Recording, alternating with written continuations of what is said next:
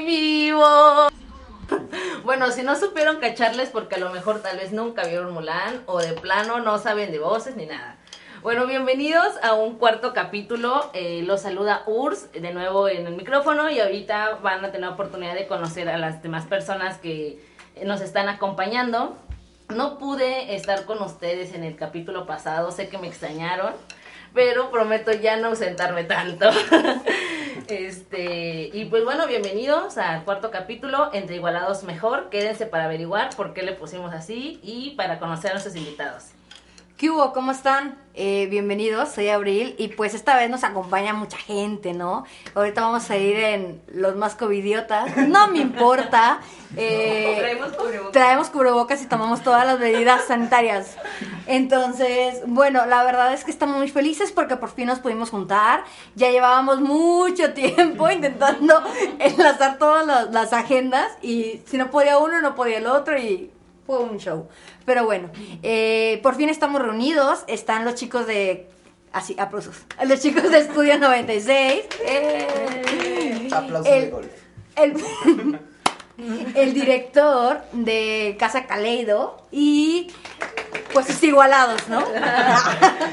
eh, bravo. Este, y pues vamos a empezar con que nos digan sus nombres y qué hacen artísticamente, porque pues pueden hacer muchas cosas fuera del arte, ¿no?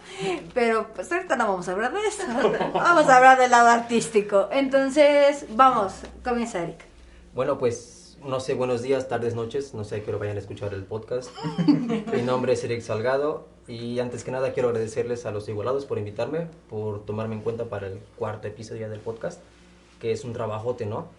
Y bueno, eh, yo soy director de Casa Caleido, pero además de, trabajar ahí, me dedico a la fotografía, al video, a la literatura.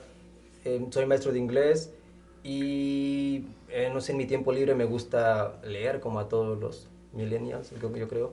Me gusta leer y, no sé, de repente, pues, esta cuestión del gusto por el arte, ¿no? Ver películas, ya saben, todo la, aquello que de repente te vaya dejando un poquito para, tu, para la propia labor y pues nada, es, es prácticamente a lo, a lo que me dedico. Fue padre, ve nomás el currículum ahí por si lo quieren contratar. Luego les pasamos su número. Eh, bueno, vamos con Day. Mm, bueno, este, yo soy Daisy Tontle, yo estoy aquí trabajando en Estudio 96. Eh, soy parte de los miembros que tuvimos oportunidad de fundar. Eh, yo me dedico a la fotografía, a la, a la producción audiovisual y pues ahorita estamos apostando un poco por la, por la gestión de, de la promoción cultural. A ver qué pasa. Vamos. Pues bueno, hola a todos, eh, yo soy Mario Guerra y bueno, eh, yo soy diseñador industrial y eh, pues actualmente estoy estudiando y a lo que me dedico más de lleno, aparte de la escuela, pues es aquí al, al proyecto del estudio. A mí me toca la parte de la producción y igual este pues estoy en, en todo este aspecto del ensamblaje audiovisual. Y por último... Bueno, yo soy Mirlo Santana, eh, yo soy, bueno, estoy estudiando diseño gráfico, eh, le doy un poco a la fotografía y pues soy tatuador aprendiz. Bueno, más. Mi tatuaje 24 ya viene. Anunciando. Iba, güey. Iba a ver el tatuaje, por favor, que me toque. Ajá, bueno. Bueno, este, les quiero contar algo a nuestra audiencia y a nuestros invitados, que tarde o temprano iba a salir, que tal vez lo íbamos a contar. Pero bueno, Igualados literal nació mientras venía en carretera, este, escuchando la gata bajo la lluvia. Este, tenía una reunión creativa con, con, este, con John, con Abril y con los demás chicos, con Dirso, con este Carlos, que no nos están acompañando ahorita. Y yo decía, ay, no, a mí me gusta hablar mucho, ¿no? Ahorita se van a dar cuenta. Y siempre como que he sido muy como, me gusta mucho la, la radio, ¿no? O sea, la radio y a mí me unen por mis cuestiones como familiares y todo eso. O sea, aquí en Iguala se escucha mucha radio todavía este, de que Calimán y todo, así que me gusta mucho la radio, ¿no? Así que la sabrosita. La sabrosita. Bueno, no, esto no es pagado, no es promoción, por favor, síganos escuchando. Este, de hecho, la sabrosita ya no existe. Ah, no, Radio Cadena Nacional. bueno, entonces, este, como que siempre había querido hacer un podcast, pero nunca había iniciado por dónde, ¿no? O sea, pero nunca había saber cómo iniciarlo. Entonces, este, en nuestras dos anteriores ediciones eh, nos acompañó Ami, que se dedica como que también al lado artístico. Este, ella es una artista y su trabajo es excelente, la verdad. Y también este, nos acompañó en la tercera edición este, Dani y Edson, que son otro, ¿no? O sea, otro lado que están empezando a emprender su propia marca y así. Este, pero el punto que nos une a todos en este bello capítulo es la pasión que le ponemos a las cosas y eh, la pasión que le ponemos a nuestros proyectos. Pero yo les comentaba cómo no sabemos cómo empezar a veces, ¿no? Empieza el autosabotaje, de que, ay, la flojera, de que, ay, tengo otras cosas que hacer, de que, así, ¿saben?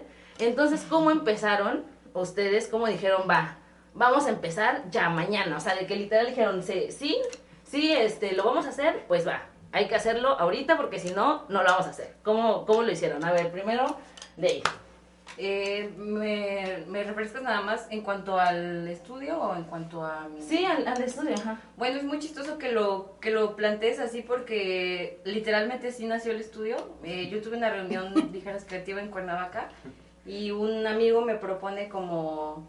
Bueno, en, en la plática sale como esto de que cada vez eran menos los, los centros como culturales, que si bien sí hay lugares donde dan clases y te pueden como aproximar, como que esos lugares van más enfocados como hacia los niños o los eventos que realizan pues los, los los concurren más como personas un poco más grandes y queríamos como eh, nosotros tener como nuestro propio espacio en el que pudieran pues asistir personas como de nuestra edad, tal vez un poquito más chavos, como darle un enfoque un poco más fresco. Y entonces este, a mí se me hizo una súper buena idea, justo contábamos como con el espacio, con la disponibilidad y literalmente empezamos al otro día a trabajarlo. Nosotros lo hicimos en esa misma hora. ¿Cómo se va a llamar? Y yo, ay, llegó la dos. y a ver, y de este lado, Eric. Bueno, pues Casa Calido nació de, de una crisis. Eh, empezó como una, sí, como una crisis, porque en ese tiempo, en un tiempo en el que yo tenía, no tenía trabajo, soy maestro de inglés, y re- regresando de un verano los grupos se recortaron. Entonces yo dije, pues, ¿qué onda con mis gastos, no? Y dije, voy a armar un taller de redacción, y le puse el nombre, pero como apadrinado por la revista que editaba en el momento, Caleido. Y avancé el curso y tuve mayor respuesta de la que esperaba. Entonces este, dije, sería chido seguir haciendo esto, ¿no? En ese momento yo vivía con una amiga y le dije, ¿te late la idea de que hagamos en este espacio talleres así de este tipo? Y me dijo, sí, Simón. Y empezamos como talleres de artes y humanidades, porque sentimos que las humanidades eran como un, un rubro que faltaba en el ámbito como independiente o no formal, ¿no? Porque pues, tú estudias psicología en la universidad. Dijimos, bueno, pues de repente podemos traer a una psicóloga que dé talleres de psicología. Y nació de ahí, eh, pero eran solamente cursos. Más adelante eh, ella se fue con sus papás a vivir y yo me separé. Este, me fui a otro, otro lugar y lo renté como con la idea de, de seguir con los talleres. Y los eventos fue una casualidad porque justamente en ese momento estaba aquí un, el ex de esta amiga mía, que es músico, y estaba tocando, ¿no? Llega para tocar, para sacar gasto. Y dice, ya era el último día, dice, no manches, dice, estaría chido que me contrataran otra vez, aunque sea un ratito. Y le digo, pues toca aquí, toca aquí y llamamos amigos, cobramos entrada y pues que salga un dinero, ¿no? Y dice, va, y vendemos cerveza. Y le digo, Simón, no puede faltar la cerveza. Es igual, la la de gente lle- llega por la cerveza, no por la música. Y pasó, ¿no? Y, y como que estábamos almorzando y dijimos eso. Y nos quedamos, sí. Y sí, pues si quieres, dice, y si preguntas a ver quién viene, y voy preguntando, sí, yo voy, yo voy, yo voy. Y ya, ¿no? Y compramos, yo me acuerdo que en ese momento, como yo casi no tomo, estaba más, tenía, tenía dos envases de caguama. Y compramos dos envases y vasitos. Y dimos como 10 mil vueltas a la tienda porque se, se llenaba, la, la- se acababa la caguama, ¿no? La caguama, Subiendo, Así la servías una Sí, o sea, así, así fue, ¿no? Como muy, o sea, eso lo hablamos Espero como que los 11. que fueron a esa primera reunión no se estén enterando ahorita de lo que pasó. Y ahí todos nos veían ahí con los envases y bajando y subiendo y hasta me decían, oye, me hubieras dicho, tengo un cartón. Digo, no, pues la, la verdad no pensé cuánta gente iba a llegar. Pero de eso nació, o sea, de, de la crisis y de la casualidad. Y ya dije, pues hay que seguirle, hay que seguirle. Y aquí está la gente y viene y hay que, hay Sí. que seguir, pues. A ver. Pues eh, igual es curioso porque justamente yo me integré al proyecto del estudio un mes más o menos después de su inauguración.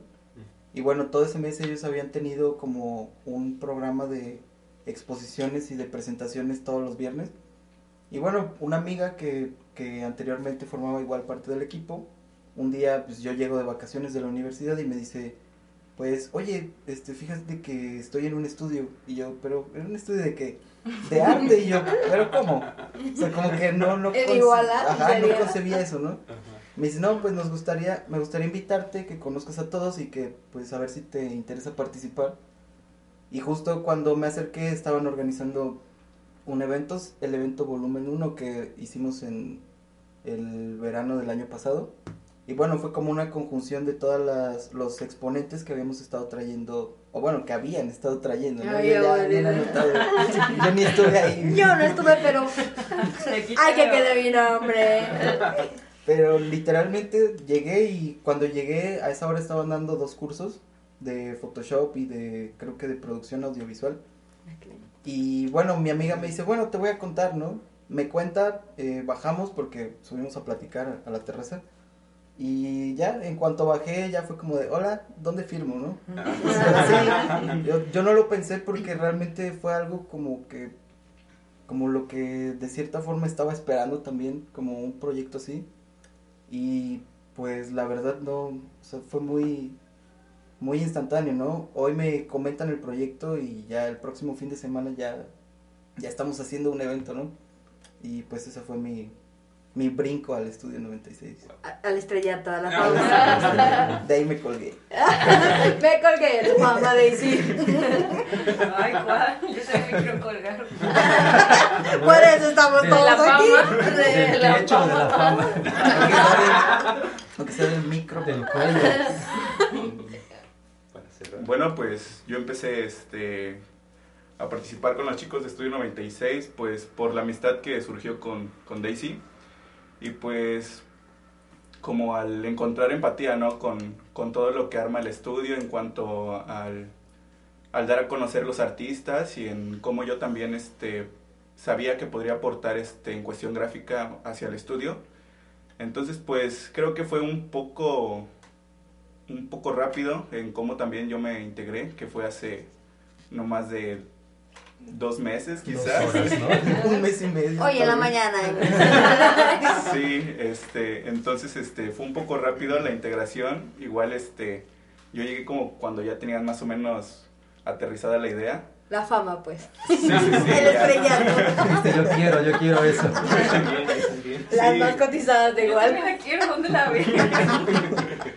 Sí, entonces pues yo me integré este como por esa parte, ¿no? Primero como por la amistad, ya después como por querer formar parte de, de este gran pues este proyecto que están que están teniendo los chicos. Sí. Estamos. Estamos. Estamos. Estamos. Bueno, es increíble, escuchamos ya sus comienzos de cada uno, cómo empezó todo este proyecto, en particular de cada uno, y ahora queremos saber, ah, enfocándonos exactamente sobre el estudio. Eh, comenzamos contigo, Daisy. Eh, ¿Cuál fue tu objetivo, tu enfoque desde el primer día que dijiste, esto me gusta, quiero ir por esto? ¿Cuál era tu objetivo? Mm, Pues el objetivo principal que siento, más allá de que fuera como mm, personal, yo creo que compartía con las personas que con las que inicialmente trabajábamos como las ganas de, de, de crear un punto de encuentro para los artistas, ¿no? Que no nada más fuera como un espacio en el que diéramos solo una disciplina y que de ahí este, se conociera, ¿no? Sino que pudiéramos este, pues volvernos multidisciplinarios y de ahí que la gente que desarrollaba como las distintas áreas pudiera como irse involucrando con los demás y tal vez en adelante que este fuera como el, el pie para que ellos este, armaran como proyectos colectivos ya como por fuera o inclusive este pues incluyéndonos ¿no? en él Claro. y también buscar este un lugar en el que la gente que no tiene la oportunidad de explorar las artes como alternativa laboral o como para ya de- dedicarse profesionalmente a esto pudiera eh, hallar aquí pues un primer acercamiento a lo mejor las herramientas para poder este explorarse en, en las distintas artes y de ahí pues a lo mejor poder este elegirlo no como ya como algo más profesional o como un estilo de vida y que este, no tuvieran que, que irse a lo mejor a, a Cuernavaca, ¿no? A Chilpancingo, Sí, sí, que sí. son lugares donde encuentras pues un poquito más de estos talleres que pudieran por lo menos tener este acercamiento aquí en la ciudad y que de la ciudad también pues explotaran más, más talentos, ¿no? Sí, es increíble la oportunidad que nos estás dando y aquí, sobre todo en la ciudad.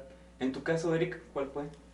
Pues el objetivo principal, yo creo que igual un punto de encuentro donde la gente pudiera encontrar donde tomar talleres y cursos de arte, de, como comentaba hace rato, de humanidades, de literatura, de redacción, porque es a, lo mejor un rubro que de repente se deja de lado, como comentaba, que si tú quieres conocer psicología, o te, te avientas una licenciatura, o te compras libros y tal, ¿no? Sí. pero no hay como partes, este, como rasgos, ¿no? A lo mejor talleres que te pongan un rasgo, sí, del color, no sé, de inteligencia emocional, por ejemplo, y queremos como abordar esos, esos pequeños este, aspectos, pero también, em, sí, eh, a, a lo mejor suena como raro, yo sí lo sentí en el momento, pero tener un, un proyecto que te permitiera solvencia económica, porque Ujú, eso. no sé, yo tenía el trabajo y sí, yo regresamos de- del verano, de, de vacaciones de verano, y pum, que se hicieran los grupos porque los chicos no regresaban a clases. Y yo dije, pues chale, entonces este, el trabajo como que no me pudo dar ese soporte. Yo dije, yo quiero tener algo que me sirva pues como a lo mejor un 50% de soporte extra, ¿no? Y que igual para talleristas, para artistas de Iguala les pueda servir así, porque pues todos sabemos que los artistas de repente sufren de, de la cuestión económica, ¿no? Y eran esas dos partes. Sí, se me cayó mi celular. Ay, se me va a estar hablando. De mí no vas a estar hablando, Eric. Mírame a mí peso cuánto. Nada, Eran esas como esas dos partes, de repente intentar llenar un hueco que a lo mejor veíamos por ahí y sí generar una solvencia este autónoma, pues. La verdad es que ustedes hacen una labor muy padre porque justamente es eso, es darle la oportunidad a otras personas. Creo que cuando nosotros creamos igualados quisimos hacer lo mismo, pero desde la parte, o sea, para todos. Quizás ustedes se los dan artistas, nosotros es como de a emprendedores o a lo que sea, a lo que haya, a lo que caiga, ¿no? Hay personas que en serio creo que necesitan como una oportunidad. Ya más adelante van a ver los demás episodios que se vienen muy buenos y se van a dar cuenta que hay personas con muchísimo talento en muchas ramas que nadie las Sí. escucha, no les dan los medios necesarios y se me hace la verdad bien injusto. Entonces ahorita vamos a hablar de algo muy importante.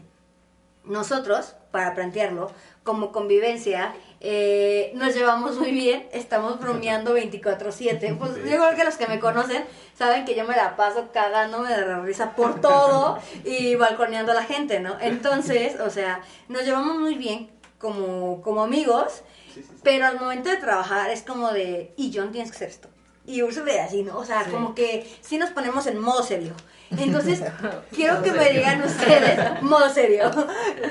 Quiero que me digan ustedes cómo ha sido, porque quieras o no, cuando estás trabajando con gente se crea un vínculo padre, ¿no? Como de amistad, un vínculo muy cool. ¿Cómo ustedes han llevado ese vínculo para decir, hoy es que sí nos tenemos que poner a trabajar, güey, te tienes que poner las pilas y no romper esa, esa buena onda? Porque además, al vivir de arte, yo, yo entiendo o comprendo que la armonía y el que todo esté como en buena onda y buena vibra es lo fundamental, Sí, porque si no, claro. no te sale. Entonces, primera, respóndanme eso. Y segunda, respóndanme qué representa o cómo ha cambiado su vida desde que entraron a estos proyectos. O sea, porque, por ejemplo, mi vida cambió muchísimo. Ahora me hasta las 3 de la mañana haciendo invitaciones, ¿verdad? Ay, yo, yo sí les, le- yo sí los silencio a las 12 de la noche, porque yo sí necesito dormir mis 8 horas, porque si no, no funciono al día siguiente. Pero cuéntenos ustedes cómo les ha cambiado la vida y cómo llevan la dinámica en grupo. Pues eh, en el caso de nosotros aquí en el estudio, eh, creo que tal vez como que hemos tenido una gran rotación de colaboradores. En un sentido en el que inició con ciertos integrantes y se han ido algunos, han, han- se han integrado nuevos. Y bueno, lo que hemos manejado porque pues en un inicio sí, sí hubo este problema de tal vez esta discrepancia de no tanto de opiniones ni, ni que la convivencia no, no fuera buena, porque creo que, como tú dices, para nosotros es igual de importante o sea, tener una buena relación interpersonal, así como profesional, ¿no? No nada más es vengo y trabajo contigo, aunque, no sé, no me caigas bien, ¿no? Aunque tenga problemas personales. Entonces, en ese sentido lo hemos manejado bien. Creo que siempre ha habido como este halo de fraternidad entre los colaboradores. Y obviamente eso hace muy llevadero el trabajo, porque muchas veces, o sea, son situaciones muy intensas de estar más de 24 horas en un proyecto. eh, solo voy a mi casa a cambiarme o a que me regañen mis papás por haberme ido todo el día y regreso y pues estamos así, ¿no? Y lo que nos ha funcionado justo a raíz de que en un inicio hubo como esta discrepancia de visión más que de, de opinión, como que no todos los integrantes teníamos la misma visión o teníamos las mismas expectativas de lo que el proyecto significaba, ¿no? Tal vez había gente que estaba más enfocada como en desarrollarse individualmente y pues al final de cuentas hubo un punto en el que pues el proyecto ya no les dio para ese para seguirse desarrollando individualmente porque pues todo lo que hacemos aquí es justo algo muy muy colaborativo. Y pues lo que hemos aplicado con los nuevos integrantes o con la gente que se va in- integrando pues es justo en un inicio contarles este lo que nosotros vemos la visión que tenemos para este proyecto y justo siempre es casi casi como una cláusula obligatoria en el contrato les decimos, aquí no existe un jefe. O sea, todos somos partícipes, todos tenemos voz. Y lo único que, que como que, que se podría como estratificar es el al- es como una proporción. Entre más como iniciativa tú pongas, más, más poder de decisión vas a tener dentro de los proyectos. O sea, si, si estamos organizando un, no sé, por ejemplo, las proyecciones de cine y pues tú estuviste ahí y, y tú estás viendo qué películas podemos proyectar, qué, qué se necesita, naturalmente no es como que nosotros digamos, ah, tú te ganaste la batuta del mando, ¿no? Cada quien es como, si tú sientes que quieres, tómala, dirígenos y todos vamos a como hacer montón, ¿me entiendes? A jalar para. Y justo también es lo que decimos, queremos que individualmente también, o sea, es como promovemos arte, pero sería incongruente que no promoviéramos nuestros proyectos individuales, ¿no? Entonces justo es lo mismo, o sea, sabemos aquí todos que si alguien tiene una idea, tanto de foto, de tatuaje, de, de diseño, lo que sea, se puede acercar con los demás del equipo y sabe que vamos a hacer un, un apoyo, ¿no? Vamos a hacer un montón. La Y- verdad es muy padre eso. Sí, Sí, la verdad es, cool. es, ha sido como infalible porque al final de cuentas no nos enfrentamos a que haya alguien que no quiere estar aquí, o que haya alguien que no se sienta cómodo, o, o todo este como aspecto de no, es que no me puedes mandar, o yo no te puedo mandar, o como que nos consideramos pues como iguales, ¿no? Y eso facilita mucho el trabajo. Sí, sobre echarle un montón como que a los proyectos de que trae cada uno. O sea, siento que también es algo que pasa entre nosotros porque a veces cada uno suelta sus ideas de, oye, quiero hacer esto, ¿no? Ya me está viendo con ojos de bala.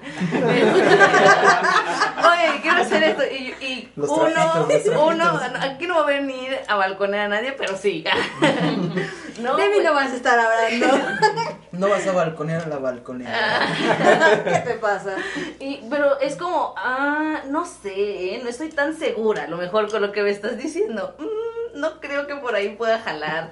Pero nunca es un no, o sea, es un, Sí, ok, te voy a decir como sí. O O sea, lo que yo- o, o- yo o cómo podemos mejorarlo, o Sí. yo cómo puedo aportarlo. O sea, yo Te estoy digo segura. por qué estás mal. Te voy a Te decir. voy a decir en qué estás fallando. No, que realmente- Amarra Sí, navaja. es el que va. No, qué Comunicación bárbaro. laboral. No, laboral. es que generalmente nosotros cuando discutimos un proyecto o lo que sea, incluso para cada publicación, o sea, suena bien estúpido, pero para cada idea, historia, publicación, tiene que pasar por la aprobación de Sí, todos. de todos. O sea, se sube Claro. primero, Sí, lo revisamos todos, que vaya en sintonía, con que sí sea igualados, que esté en Sí orden. me representan. Sí sí me me representa, sí me representa, sí, sí me sí va. Entonces, si alguien dice, no, ¿sabes qué? No, es no. Y no es no. Entonces, este, igual, o sea, yo creo que nosotros nos, nos dividimos la carga de trabajo, ¿no? O sea, por ejemplo, Ur se encarga de hacer toda la producción, quizá yo me encargo de... Llorando. ¿no? A ver, te la va a hacer Felipe, gracias. Pero, pero están haciendo unas comillas en el aire. bueno, pero ustedes también han de llevar el mismo proceso creativo, ¿no? O cómo son la toma de decisiones, no sé, como, a ver, el integrante más nuevo, ¿cómo ves tú que toman las decisiones? A ver, a ver, De una vez, de una vez cuidadito, estipulo que- Suelta. Suéltalo todo. Verdad. Qué miedo, Para sí. Si él habla mal, voy a manifestarme porque créeme que lo hemos recibido así como de... No, le crean nada. No, chantaje. Tienes que hablar bien. No, pues creo que una parte importante del grupo es como que la unión, ¿no? Entonces, este, a mí desde un principio eso fue lo que me latió, me, me gustó mucho, que pues todos, se, todos son muy unidos, ¿no? En cuanto a, a los proyectos que se empiezan a, sacar, se empiezan a pensar desde que tienen la idea. Entonces, este, pues yo creo que la toma de decisiones pues es como de todos. A veces, este, muy individualmente dices tu punto de vista, lo que puede o no puede, pero ves como, como otras salidas, ¿no? Que cierras una puerta, pero se te ocurre otra cosa, se abre una ventana.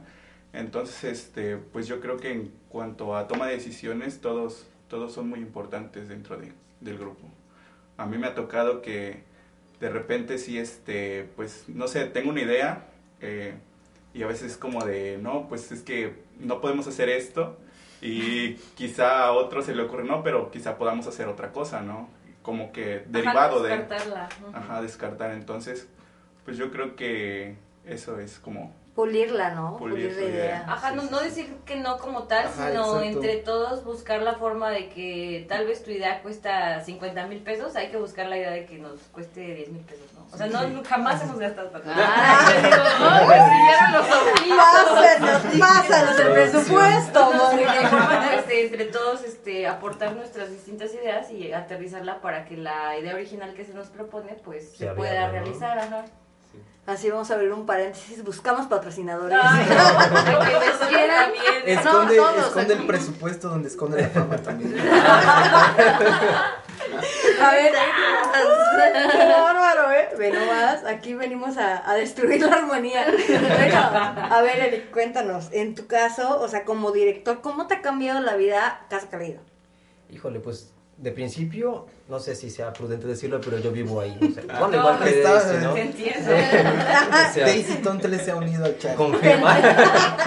o sea, de principio eso te, Me representa. te, te, predi- te- te predispone un montón de cosas. Porque desde que tienes que tener limpio, cosa que a lo mejor no haces todo el tiempo, este, dormirte a tal hora porque está el evento, despertarte porque tienes que preparar todo, o sea, de- desde ahí, ¿no? Desde ahí te, Daisy está confirmando. Está llorando ahora. O sea, de principio pues es, es- es eso. Eh, lo segundo sería como la cuestión de, como es un, a pesar de que, no sé, de repente los artistas los, los tildan de que lo que hacen es un pasatiempo, ya cuando tú tienes un foro ya, es, ya se convierte en un trabajo, una responsabilidad que tú no puedes decir simplemente, pues, a ver cómo sale, ¿no? Citas para un evento, la gente va a llegar a tal hora, tienes que tener listo cosas que ni siquiera te ocurren, desde vasos, servilletas, platos, sillas, cosas que tú no, no piensas en ese momento, pero cuando llega la gente, oye, ¿no tienes aquí un enchufe, un cargador? Y dices, este, la verdad no, y, y no, no, no te lo podría prometer, pero déjame ver cómo te lo consigo, porque quiero que estés contento, ¿no? Esas cositas. Eh, eso sería como en cuanto al lugar. Eh, la otra cuestión sería pues como el trabajo, este, la, digamos, la reunión de la gente, porque a, mí algunos, algunos chicos que fueron al, ta- al taller de fotografía redacción siguen yendo ahí a, Casa Caleido y de repente dicen, oye, pues yo tengo, no sé, una propuesta, ¿podría yo llegar a exponer aquí? Y pues sí, está bien, sí, sí. No, no sé si sea mamón decirlo, pero si ya tienes como cierta propuesta estructurada, claro, to- totalmente, ¿no? Porque pues no es un juego, ¿no? No, no podemos tener abierto para todo porque se puede viciar el, el mismo, la, la misma propuesta. Debe haber un filtro, ¿no? Aunque, aunque sea, este, digo, mamón decirlo. Es eso. Y gente me ha dicho, oye, a mí me gusta mucho porque aquí yo vengo y siempre salgo amigo de alguien. Dice, no es como ir a un bar. Yo vengo y aquí es como muy íntimo el asunto y siempre me hago amigo de alguien. Yo tengo amigos así, amigos chidos que empezaron yendo como alumnos. O gente que de repente dice, oye, pues yo es- pasé, escuché música y pregunté qué onda, me metí y vi que está muy cool. Estaba limpiando. ¿Sabes no me Escuché música y fue, ahí, ¿tienen cerveza? Sí, bueno. pues, Lavando los calzones del Eric baila- bañándose, pero Pues, mañana, pero sí, pásele, espérese nada más. Unas horas Una hora va a haber un evento. Ahorita yo lo armo. Levántenme el evento. No hay, pero ya que está el público, pues hagamos una cosa. Y así la gente va frecu- frecuentando y ya te, te haces de amigos o de colaboradores. Eso es la, la cosa que como que más le agradezco al, al proyecto.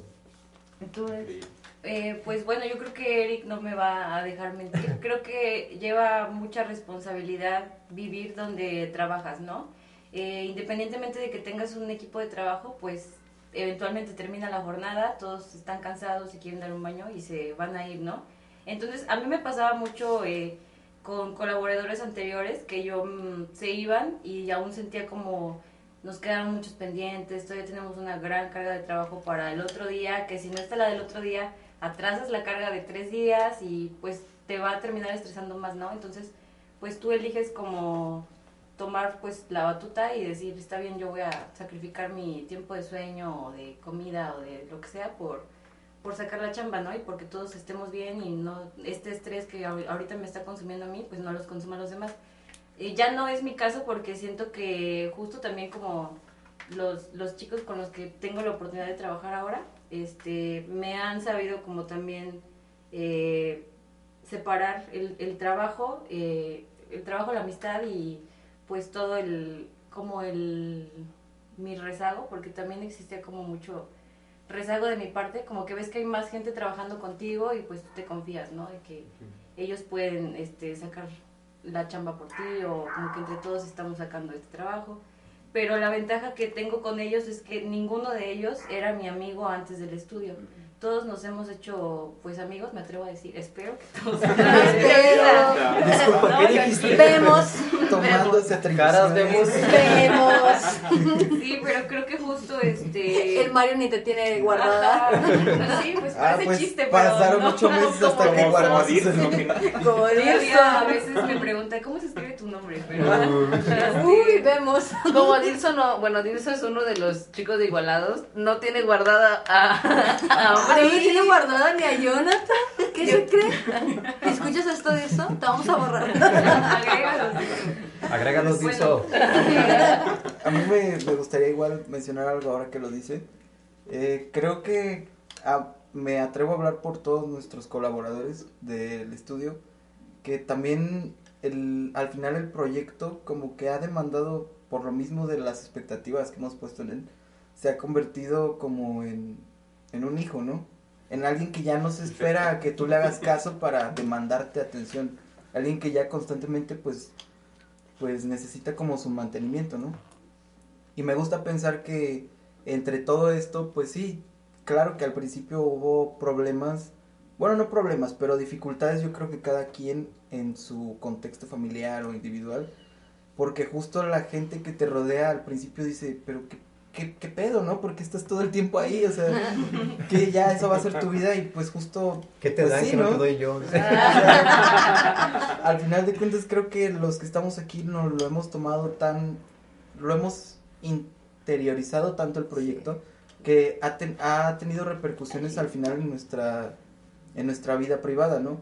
Igual me gusta pensar, por ejemplo, que aquí con Daisy, que tal vez ella no tiene una división entre el trabajo y su casa o, todos estos aspectos, pues me gusta pensar que nosotros tal vez de cierta forma también aportamos y ayudamos a pues a mejorar también su espacio, ¿no? O sea, al final de cuentas no sé si hacemos alguna remodelación aquí o adaptamos algún espacio, no solo se queda como para el estudio, al final creo que también pues deja algo para pues para ella. Y de- Es lo, es lo menos Ay, lágrimas de No macho. pero está llorando, ¿eh? No sí, ve, es, lo menos que podríamos hacer, digo, es muy difícil que alguien te diga, oye, toma mi casa, ¿no? Y Sí. conviértela en... Mi intimidad, ¿no? Sí. Ok, este, ahora quiero que me platiquen un poco sobre la responsabilidad que tienen en este proyecto, ¿no? O sea, sobre, sabemos que existe un, una dependencia gubernamental que se encarga de la secre- de, del sector cultural, tanto a nivel federal como a nivel estatal. Este, yo creo que Alejandra Fraustro, este, la ha hecho, lo ha hecho muy bien a nivel federal, en la parte cultural, bueno, vemos, ¿verdad? Vemos, bueno, bueno, bueno, vemos. es que porque creo que ha abierto muchos espacios para otros chavos, ¿no? Obvio no se puede todo, pero pues también este ha ido haciendo cosas buenas as- de donde yo, del lado de que yo lo veo, ¿no? Este ha publicado algunas algunos este, escritores que estaban como un poco escondidos, o sea, esto a nivel federal, pero a nivel estado sí nos vemos como que muy atrás, ¿no? O sea, no, o sea, porque incluso también ella fue secretaria de cultura aquí en el estado y pues no se ve que, no se está viendo que vea para el estado, no se está viendo que traiga cultura ni a los municipios, ni a las ciudades más grandes, o sea, vemos que todo se queda en Acapulco, en Chilpo, o sea, tan solo con ver, ¿no? O sea, la FIL se hace en Chilpo o en Acapulco siempre, ¿no? A veces que la traen para Iguala y la han llevado a Tasco, pero siempre se queda como que en estas partecitas, ¿no? Pero ustedes lo han hecho como muy independiente, lo han hecho muy orgánico y han abierto un espacio cultural que debería de haber estado, o que debe de estar también muy financiado, podría decirlo así, como que con mucho apoyo del gobierno, ¿no? Porque es una propuesta de ustedes y como lo hemos dicho, los proyectos necesitan de creatividad, pero también de dinero para poder sobresalir. Entonces, pero ustedes se pueden decir que están supliendo a la Secretaría de Cultura. Pedimos patrocinio. Por favor, o sea, no estamos tirando la pedrada a los regidores culturales. ¿Esos 10 mil pesos dónde están? Sí. 50 mil pesos. O sea, sí, porque pues aquí en Iguala también hay un regidor de cultura, ¿no? ¿Y qué Sí, está haciendo? O sea, que o sea, queremos también sus acciones y queremos que nos diga qué va a pasar. Pero ustedes lo están haciendo porque el gobierno no dice, dice no, pero ustedes dicen sí. Y es la resistencia, ¿no? La de decide, nos quedamos 125. Eh, Entonces, en ese, en ese sentido que les estoy tratando de decir, ustedes se sienten con responsabilidad de los jóvenes que llegan con ustedes porque, bueno, al menos nosotros en Igualados, sí nos sentimos un poco responsables o muy responsables del mensaje que le llevamos a las personas, ¿no? O sea, que sea un mensaje muy inclusivo, que sea un mensaje plural para todos, para todes, pero ustedes se sienten responsables de los chavos que le llegan tanto a estudio como a casa. Bueno, pues si, si me permiten contestar Sí, esta, esta parte. Eh, pues en este casi año y medio que llevamos funcionando como organización, obviamente cuando te ves en la situación de sacar un proyecto ya fuera de las paredes de tu estudio, ¿no? Ya como que requiera colaboración de, de otros como aparatos este, de la sociedad, pues la verdad, en el caso específico de persona a persona, creo que hemos tenido un buen recibimiento, al menos de la Secretaría de Cultura de aquí del ayuntamiento, en un sentido en el que ellos nos han, desde que les planteamos la, primera vez la propuesta, ellos han estado como ahí con nosotros, han, han seguido el proyecto y de cierta forma pues lo han también ayudado a difundir. Al final de cuentas, pues sí, el apoyo como tú dices, yo en mi opinión personal creo que no es el suficiente porque pues la verdad yo creo mucho en que la cultura y la educación es como una de las llaves más, más grandes, ¿no? Para progresar como una sociedad. Y justo los gobernantes o las administraciones o las burocracias normalmente como que no está en su radar como una prioridad. Hay otras cosas como la salud, las obras públicas, el apoyo a programas sociales y muchas veces esto sumado a lo que se pierde dentro de este ya es un sistema, ¿no? de corrupción muy muy establecido, pues al final no queda como gran recurso gubernamental para justo las artes o la cultura, porque al final yo creo que piensas, bueno, por falta de arte no va a morir nadie, ¿no? Pero pues al final creo que tal vez no ven más allá, no ven como el efecto que podría tener justo pues darle herramientas a la población para que puedan generar como ideologías propias o pensamientos propios, ¿no? Al final yo yo soy como predicador, casi casi es en lo que creo de la autogestión y pues hace un tiempo le comenté a Abril, ¿no? Eh, pues vivimos creo que como estas generaciones hemos presenciado la caída de, de muchos este mitos políticos, ¿no? Hemos visto cómo los gobernantes han fallado y terriblemente, ¿no? Entonces creo que ya nosotros ya, ya tenemos como cargada esta mentalidad de escepticismo y de pensamiento crítico y pues yo creo que no podemos esperar a que justo de ahí venga toda la ayuda, ¿no? Si ya todos somos conscientes de que es deficiente nuestro sistema, pues entonces tal vez recae en nosotros como lo que podamos hacer desde donde estamos, desde donde estamos parados y creo que si cada quien pues contribuye desde su realidad podríamos llegar a, a resultados mucho más favorables que simplemente como esperar una, una ayuda, ¿no? Sí. Y pues este finalmente creo que en este caso en Iguala, tal vez eh, sí nos han ayudado, pero justo creo que ellos también al final están en esta misma postura, las personas que de cierta forma ocupan esos cargos este, eh, culturales, también les mueve como a nosotros este, promover el arte y la cultura, pero justo ellos también se enfrentan, así como nosotros como organización independiente, y esto es impresionante, ¿no? Porque dirías, si ya son la Secretaría de Cultura de, del, del, municipio, tendrías que tener las herramientas, pero muchas veces ellos tampoco las tienen. Entonces yo creo que parte de lo mismo es justo hacer la, más, la mayor cantidad posible de alianzas entre las personas que tenemos este enfoque, ¿no? Que queremos lo, lo mismo para nuestra ciudad y justo ya no depender de pues de la benevolencia o qué tanto se quiera robar o no un político, ¿no? Sí. O sea, me vienen como que varios pensamientos con lo que estás eh, comentando, porque está comprobado que tanto la cultura, las artes y el deporte son un inhibidor de la delincuencia, ¿no?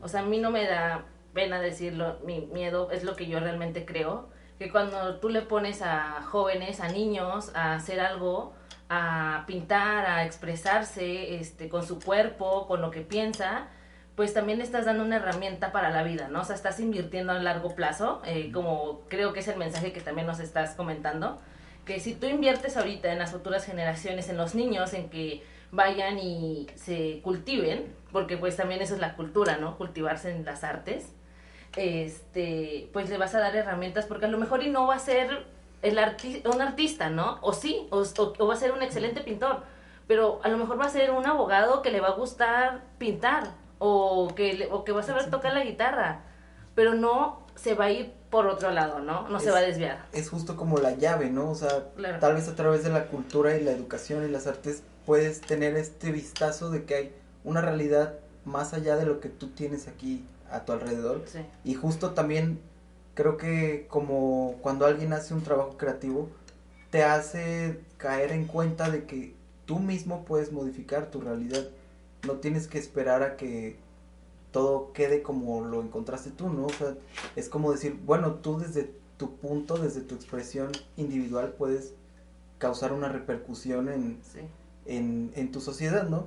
Y finalmente, pues tal vez lo digo un poco atrasado por la pregunta de hace dos preguntas, pero justo uno de mis más mayores motivaciones personales es justo lo que tú dices, ¿no? Cómo tal vez podemos evitar desde tiempos tempranos que alguien tome malas decisiones, que alguien vaya por un camino que al final pues no se interesa por él, ¿no? Estamos en una zona y en un estado donde el crimen organizado está a la orden del día y pues la verdad a mí me da mucha tristeza y impotencia ver como muchos niños que literalmente siguen siendo niños son tomados por estos grupos y usados literalmente como peones, como este carne de cañón para el sí, básicamente. Solo porque ellos tal vez no supieron que había otra opción, no, no supieron que había otras formas de pues de estar bien, ¿no? De conseguir algo, de ser escuchado. Y pues creo que esto es muy importante, ¿no? O sea, mantener esta estas ganas de de ofrecerles una alternativa a las personas. Sí. O sea, todo lo que dices es como, para mí hay dos puntos muy importantes, ¿no? El primero es que ya está comprobado, hay muchísimos estudios que dicen que incluso eh, un medio de rehabilitación para las personas que, que, están en delincuencia o que están incluso en alguna adicción son justamente las artes, ¿no? O sea, el, la manera de expresarse, de expresar su realidad, lo vemos en grupos, quizá ahorita no, no lo marcamos tanto, pero yo que viví mucho tiempo en Ciudad de México, lo vi mucho en grupos de Catepec o, o de Iztapalapa que reflejaban la realidad que vivían día a día, la delincuencia, todo lo que, lo que lo que había lo expresaban con arte, ya sea música, pinturas, graffiti, etcétera, etcétera, ¿no? Y creo que ahí viene algo muy importante que abordaremos en la segunda parte, que es justamente eh, el hecho de que, va, te lo compro, te dan arte, sales, mejoras, pero ¿qué pasa cuando tienes que vivir? Tienes una renta que pagar, tienes que comer, ¿no? Sí, exacto. Y la, el arte se tiene que convertir en tu sustento. ¿No? O sea, porque qué padre, ¿no? Pintas bien hermoso, pero pues ¿quién te lo compra, no? Entonces aquí vamos a hablar en la segunda parte de justamente el... El individuo. el individuo y cómo ha afrontado el día a día viviendo del arte. Porque eso es algo que abordábamos con Ami y que es bien complicado porque la gente no está acostumbrada, está acostumbradísima a irse a gastar mucho dinero a las plazas y a los centros comerciales. Pero si le dices que un cuadro cuesta 500, ¿no como crees? No, como crees? O sea, en Sí, serio sí. es como, uh, perdón, ¿no? Entonces, nos ha pasado, ¿no? Y yo creo que aquí es bien sabido eso. Entonces vamos a escuchar a Eric y que nos cuente desde su, su visión como, como Casa Caleido eh, la misma pregunta que, te- que abordó Urs. Sobre la responsabilidad, si te sientes un poco responsable sobre los jóvenes que llegan contigo, porque en parte también eres un poco como de enseñanza, ¿no? Eh, bueno, de eso va, de enseñar artes. Este, ¿te sientes responsable por los jóvenes que llegan contigo? O sea, ya sean como aprendices, como estudiantes. Bueno, pero yo creo que coincido un poquito con Daisy en el, en el sentido de que no me siento tan responsable de los individuos porque a mí me gusta mantener todo al nivel horizontal lo más posible. Bueno, con Daisy hablábamos tras bambalinas, ¿no? Una- con su pensamiento, porque no la conozco de ahorita, la conozco ya de hace como de Mil dos años. días, yo creo. Nacimos en el mismo hospital. Hacemos en el hospital. En ese sentido de que no me gustaba mostrarme como un, como un pilar, como un ejemplo a seguir de los, de los alumnos o de los chicos que llegan al foro. Eh, a mí siempre me ha gustado mantener todo horizontal porque no, hasta a mí mismo me resulta incómodo sentir que alguien me, me dice, a ver, yo te voy a enseñar, o, o, a ver, yo voy a ser tu, no sé, tu, tu, tu guía, tu, mentor. tu mentor, Ujú. así, ¿no? El sensei. El sensei. A mí ¿Cómo se me- llama el de Kung Fu Panda? ¿El que enseña? Shifu. Shifu. Y yo seré tu maestro. Imagínate. a mí en lo personal se me hace como, como que me llegan a invisibilizar y no me gusta no me gusta pensar que yo hago sentir hacia otra persona. Eh, quizá con lo que yo sí de repente, como comentaba hace rato, este Mario, sí, ¿verdad? Pero no sé por qué se me olvidó tu nombre. Este, sí me gusta Mucho sentir gusto. como que predico. perdón, perdón. Es el calorcito que está aquí. Me gusta sentir que predico esta idea de, de autonomía. De que si tú llegas a, a un taller de fotografía que dura, no sé, quizá cuatro sesiones, seis, después tú te quedes con la idea de que tú puedes aprender o me gusta de, repente compartir herramientas o quizá recursos que te sirvan a ti para seguirte formando. Porque repito, yo no quiero ser tu, tu único guía, no quiero ser tu maestro. Si cuando termine ese taller tú te vayas y digas, bueno, ¿y ahora qué? Voy a otro taller con Eric. No, yo quiero que tú te vayas con unas herramientas para tú seguir aprendiendo. Y eso en todo, ¿no? En, desde las clases de inglés, de redacción, misma fotografía. No me gusta ser como una única fuente para las personas. Este, a pesar de que de repente eh, quizá no haya talleres, no, no sé. Pero creo que sería esa cuestión. La responsabilidad creo que no, en mi, en mi perspectiva, no iría tanto por ahí, sino más bien en sí darles como esta forma de, de ver la- el aprendizaje, de que tú puedes hacerlo aunque no tengas un guía, un maestro. Pero de cierta forma, si crees que les transmites algo de ti a tus alumnos, o sea, eh, Un cachito. porque porque de cierta forma, o sea, yo he tenido maestros también, maestras muy cercanas, este, que pues, tal- ellas tampoco dicen, ah, yo soy su maestra o, o así su sensei, casi casi, pero yo sí las veo como, mis maestras, o sea, tú sientes que tú les transmites al, este, algo de ti a, a, a tus alumnos, Yo a los que- chavos que llegan contigo. Pues yo creo que sí es este, inevitable, ¿no? Lo que yo no trato de hacer es, es mostrar esa figura. Imponer. imponerla, ¿no? Y sí, hay chicos que me dicen maestro. y, eh, al taller, un taller de redacción, fue el hijo de una muy amiga mía y me dice maestro. Y cuando antes el taller me decía Eric, ¿no? Y de repente ella me dice maestro, y digo, pues yo sigo, Y se va Oh, sí, digo, yo sigo siendo Eric, o sea, no pasa nada, pero pues si él me quiere decir maestro, pues o sea, tampoco le voy a imponer, yo me llamo Eric. ¿no? O sea, ¿Quién soy yo para negarme? ¿Quién soy yo para...? Rompe las estructuras jerárquicas. Sí, sí, exacto.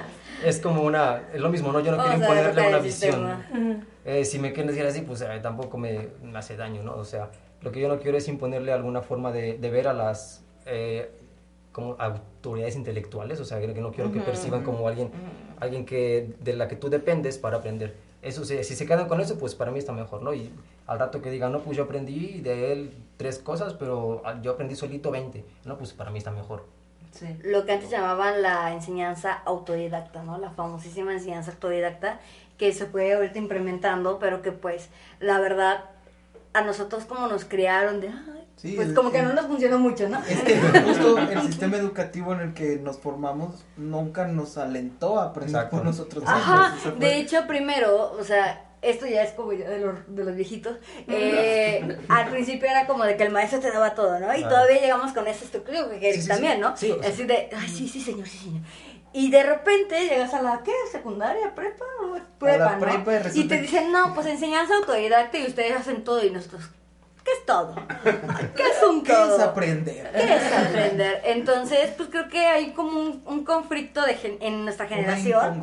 Ahí ¿no? como medio raro porque no supimos adaptarnos. O sea, yo aprendí en la universidad de verdad llorando, Sí, ni modo. No me tocó de otra.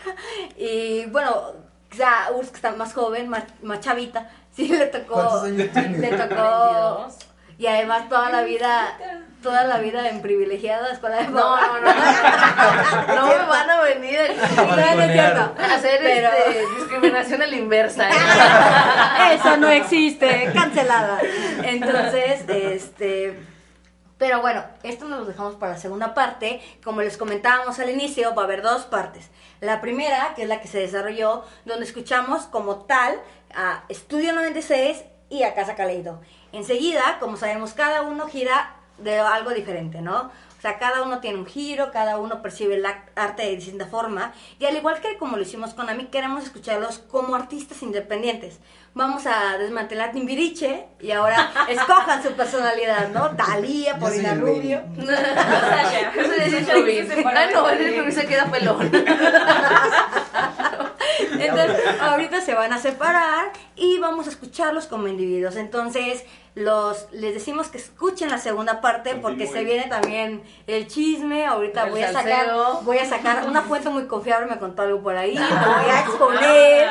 no es cierto. No, no es cierto. La verdad es que está estuvo muy rico y escuchen esta parte, escuchen la segunda y regresamos.